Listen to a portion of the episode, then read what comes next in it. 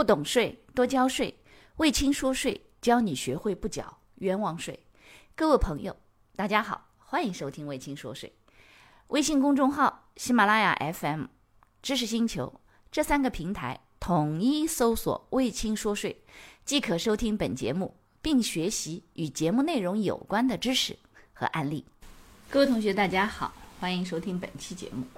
最近啊，看到一则消息，是来自于美国的华人的餐厅又遇到了交税的问题。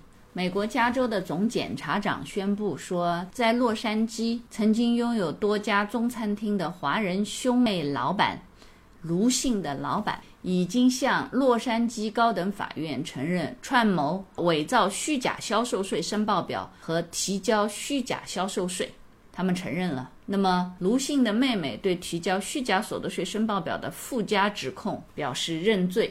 法庭判决了卢姓的妹妹判刑三年，其中在县监狱服刑一年和强制监管两年。那么，卢姓的哥哥被判处两年重罪缓刑，并在县监狱服刑四个月。总检察长说，卢姓的兄妹两个人。除了服刑之外，还共同支付了两百十八万零四千六百九十六元的欠税，其中呢，一百六十四万多支付给了加州税费的管理局，剩下的五十三万多支付给了加州的特许经营税务委员会。当然，这些金额包括了欠的税款，以及税款对应的利息，还有。调查相关的费用。那么，加州的税务和费用管理局调查人员从二零一八年开始，就对卢姓的兄妹名下的一个饺子馆，以及还有其他的几个餐厅啊，主要都是以做饺子为主的，进行了逃税的调查。总检察长说，十年来，被告无视加州的法律。把他们的底线置于加州纳税人的利益之上。那么，这个案子在调查的过程当中，多机构的成功合作，确保了顺利完成，并将欺骗加州纳税人的两名被告绳之于法。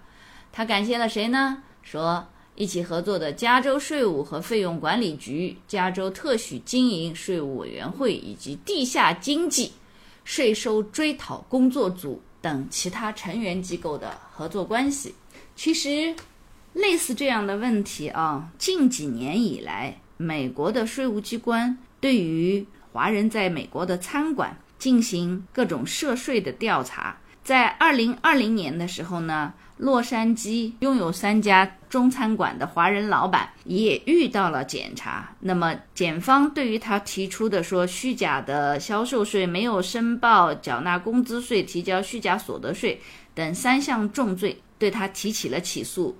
然后呢，老板表示认罪了，面临至少三年的牢狱和近三百万美元的赔款和罚金。这个重罪的行为也持续了七年之久。然后呢？现在目前美国这边坦率讲啊，他查税的那个概率比率是比较低的。但是如果一旦查到涉及到这个税的问题的话呢，惩罚是非常严重的，不但补税、罚款、滞纳金，这是我们中国非常标准的说法啊，补税、罚款、滞纳金，同时呢还会有坐牢的风险。呃，二零一八年美国还有一个案子，就是在呃曼尼托巴省的一个餐厅。也是一家这个华人的餐厅，他呢只上报一台 POS 机的收入，剩下的都不申报了。二零一零年到二零一三年期间呢，他的这种情况呢被罚款了一点三八倍的逃税额。所以呢，像这种情况下，对于很多中国人来讲，对税的概念没有那么清晰，而且呢，在国内。很多时候，你比如说像餐厅这种个人付的钱，老板收到个人账户了，然后这个没有申报税这件事情，很多中国人对于税的这个概念很模糊，而且呢也不重视。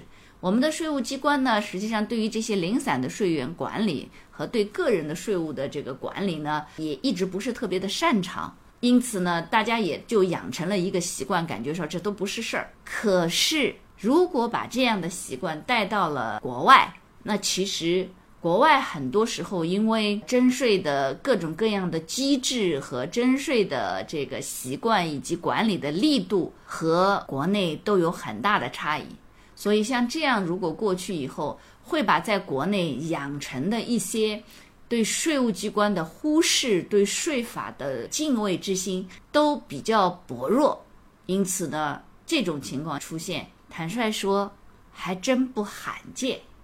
那这里呢，所有听的同学也特别提醒大家，一定不能把在国内对税务机关的以前所留下来的一些老的印象和习惯带到国外去，更不要说我们国家现在金税三期之后，金税四期一点一点税收征管的系统开始越来越的规范，越来越严谨。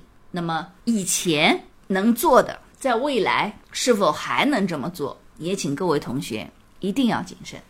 好了，这期节目呢比较短小，但是呢，希望给大家一些消息，对于税务的意识重新的建立有帮助。好，谢谢收听，感谢你的收听。如果觉得我的课程对你有帮助，欢迎给我点个赞，并且呢，把这个课程可以转发给你的同学呀、朋友啊、同事啊，甚至老板，让更多的人了解和掌握税务的知识。不懂税。一定多交税，所以听卫青说税，不缴冤枉税。